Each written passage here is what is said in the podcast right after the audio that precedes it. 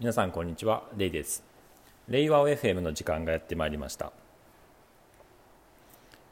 実家から帰ってきたんですけどもめっちゃ筋肉痛です。あのひたすら鬼ごっこをしていました。久しぶりに鬼ごっこをしましたね、まあ、そのだるまさんが転んだっていうのもやったんですけどもまあ、宿命なのかあのひたすら鬼をですねしてひたすら走っていました、まあ、普段ですね運動もしてるんですけどもちょっと革靴で行ってしまって、まあ、変な風に走走り回ってですね公園を、えー、まあ、いい形で筋トレになったかなというふうに思っています、えー、本題なんですけれども、まあ、前回ティール組織における、まあ、ティールっていう枠組みにえー、進化した場合に何が起きるのっていう話をしたと思うんですけれども、まあ、ティールまでの段階レッドオレンアンバーオレンジグリーンっていう段階でいうとある意味こう積み木を下から上にこう重ねていくような、えー、まあ、大きなねこう家みたいなもので1段2段3段4段と積み重ねていくような感じなんですね。飛び箱飛び箱ね。あの飛び箱みたいな感じなんですけども。でじゃ最後ティールになってだからティールというなんか箱を飛び箱をこう5段重ねにするっていうよりはその土台ですね。土台が変わると。ティールによって土台が変わってなんかもう形状が変化するみたいなイメージで。積み木というよりはあのレゴですね。レゴのようになってこうブロックを組み合わせて使えるようになりますよっていうのが、えー、ティールというお話でした。まあ、これはですねある意味こう形態変化みたいな形でまあ、昆虫がこうさなぎから例えば蝶がさなぎから、え、成虫になって羽ばたくように、まあ、羽というものが、え、くっついて、え、で形も大きく変わって、え、飛び立てるようになると。大きく性質変化が起きますよね。さなぎ、まあ、昆虫、え、幼虫から、え、成虫になるに従って飛べるというそういう機能が加わって大きく性質が変わるんですよね。同じようにティールもですねあの大きく性質が変わってですね、まあ、イメージで言うとあの今までの飛び飛び箱というかねそれぞれで培ってきたものをこう自由に組み合わせて使える、まあ、レゴブロックのようなものになりますよっていうのが前回までのお話でした、まあ、それってどういうことなのっていうところをもう少しちょっとかいつまんで話そうとは思うんですけども例えばですねあのレゴブロックのように使えるようにするにはその、まあ、4段跳び箱のそれぞれの段階のあのレッドアンバーオレンジグリーンっていうのをそれぞれこう育てていかないといけないんですね。これを育てずして次の段階に行こうとするとあのある意味下の段階にまた落ちちゃいますよ。跳び箱を重ねてもあのなんか跳び箱崩れて下の段に落ちちゃいますよみたいなそんなイメージなんですけども、まあ、逆にその育てる下の段階を育てるちゃんと1段2段と飛べるようになる飛び箱飛べるようになるっていうのは何かっていうとこういうことなんですね。例えば、えー、アンバーっていうのは法と法とか法律とかルールとか、えーまあ、権威であったりとか、えー、あるいは階層っていうもので組織を秩序を持って運営するっていう話だったと思うんですけれども、まあ、その中で、え、結局法律とかルールを決めたとしてもそのそれを守らないと別になんてことないよっていうような状況だとや結局守らないんですよね。いくら大事だよって言っても。やっぱりここはそのその恐怖であったりとか何かを守らないと罰せられる罰せられて怖い、ね、怒られるとかお父さんに怒られるとかそういうものがあるからしつけみたいなものが成り立つんですよね。こうやってやっちゃだめだよ今後やらないようにしようねそういうこうルールとかしつけっていうのはやっぱり恐怖が裏にあるからなんですね。でそれをしっかりと恐怖っていうのが成り立つには、まあ、レッドの段階でしっかりとその何かあったらこう罰せられると。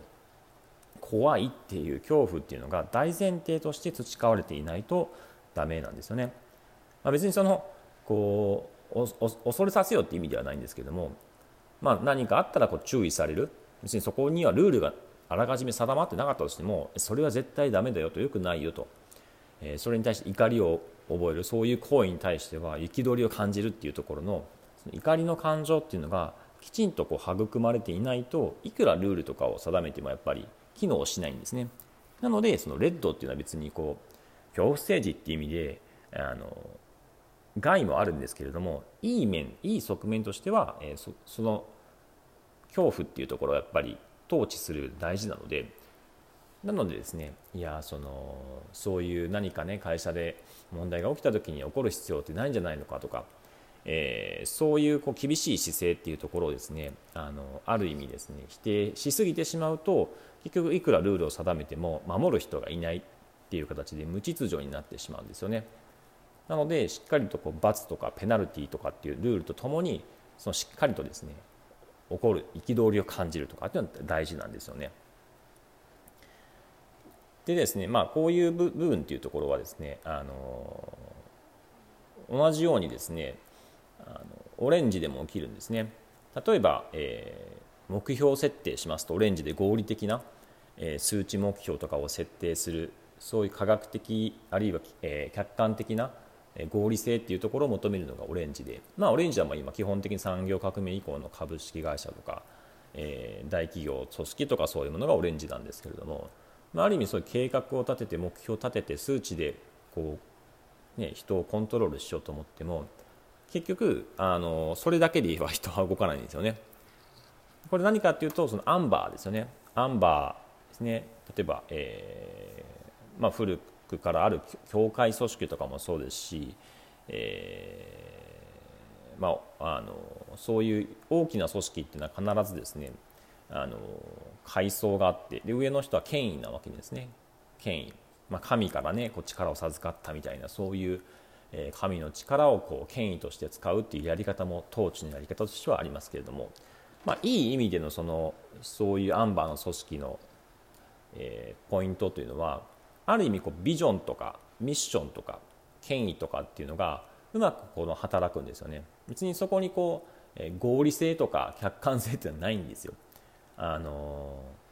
ただこのビジョンですよね。そのビジョンここを目指したいと。会社としてはこういうところを目指したいと。あるいはこうあるべきだと。そういった部分っていうのをこう示すことっていうのは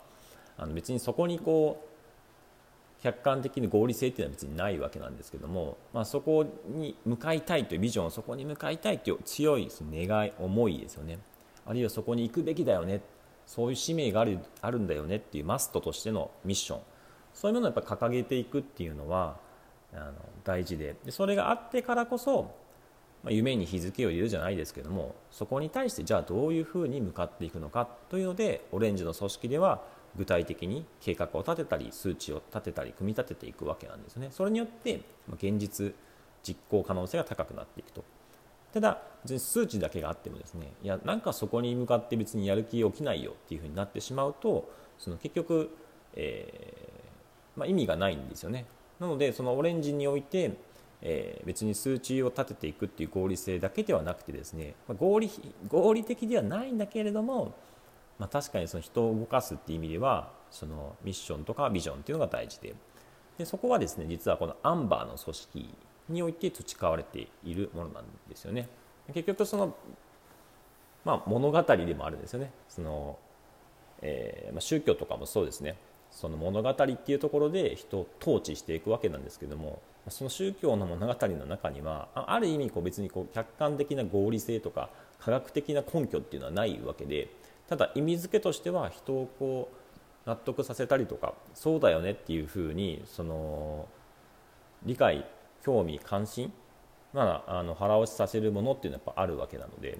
そこを語っていくっていうのはとっても大事なわけなんですね。意外にこれっていうのはそのアンバー組織における役割なんですね。でまあさじゃあオレンジ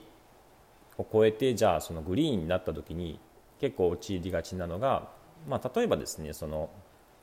いろんな価値観って大事だし、えーね、多様性っていうのを大事にする人間性を大事にするから別に必ずしも、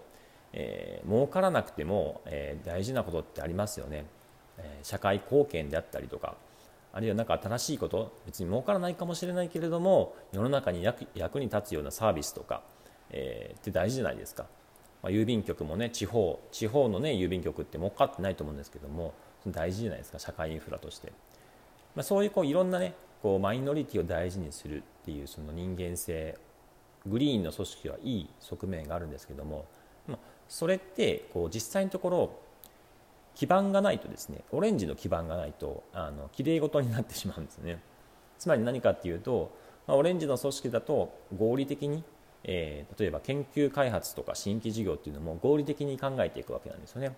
研究開発予算っていうのをしっかり決めてやっていく。新規事業も撤退基準を決めて、えー、ステージ1ステージ2っていう形で段階的に、えー、それを乗り越えていければ撤退せずに次のステージに行ける、まあ、これはあのスタートアップとかにおける VC 投資におけるそのステージっていうのがあるともあると同じように。そういうですねしっかりとした枠組みの中でこう挑戦をしていく。こういうオレンジの組織の良い面があってからこそ、まあ、グリーンの組織でこう掲げるようなマイノリティであったり社会貢献であったりなんか新しい活動っていうところをできるんですよね。そういったオレンジ組織のその合理性がないまま、えー、グリーンの組織でこうやいろんなことをですねやろうとするときれい事になったりですね結構行き詰まったりとか限界がやっぱりあるんですよね。まあ、そういう形でですねこのようにあのそれぞれのその組織が、ね、しっかりとこう機能していくにはつまりレゴブロックのようにですね組み合わせていくにはそのそれぞれ一つ一つの跳び箱一段一段をしっかりとこう組み上げていくしっかりとこう構築していくっていうのが必要なので、まあ、それがないまま一足飛びに次の段階に行こうとすると跳び箱崩れちゃいますよ壊れちゃいますよっていうことなんですよね。逆に言えばしっかりとした基盤があった上でつまりそれぞれの跳び箱がしっかりと組み立て上げられた上であればティールになった段階でいうといろんなこう組み合わせができるようになるんですね。えー、まあ、そうですね。例えば、えー、オレンジからレッドを使うと。オレンジとレッドを組み合わせてブロレゴブロックに使う場合、まあ、先ほどの目標設定っていう意味では、えー、まああの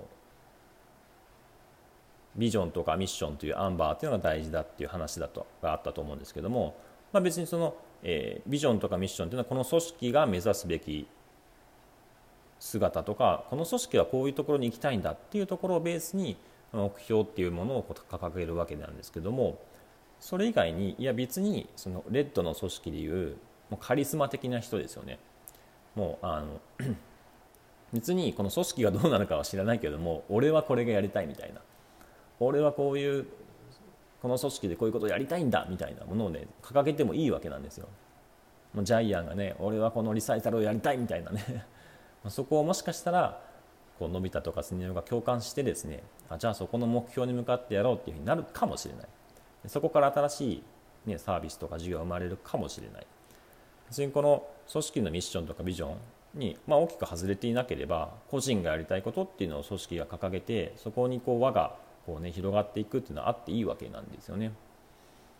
ただそこにしっかりとした合理性がないといけないので、まあ、そのオレンジっていうところを使ってその衝動とかアスピレーションとか、まあ、その思いとかっていうのをこううまくレッドの部分を使いながら、まあ、組織の目標っていうところにうまくこう適合させていくっていうのがこのオレンジのやり方ですけども、まあ、オレンジのやり方をですね使ってですねレッドをうまく活用してオレンジでオレンジ的にこう物事を計画的に進めていくっていうのはまあ、あっていいんじゃないかなと思いますし実際のところ、まあ、そのいろんな、ね、反対があったとしても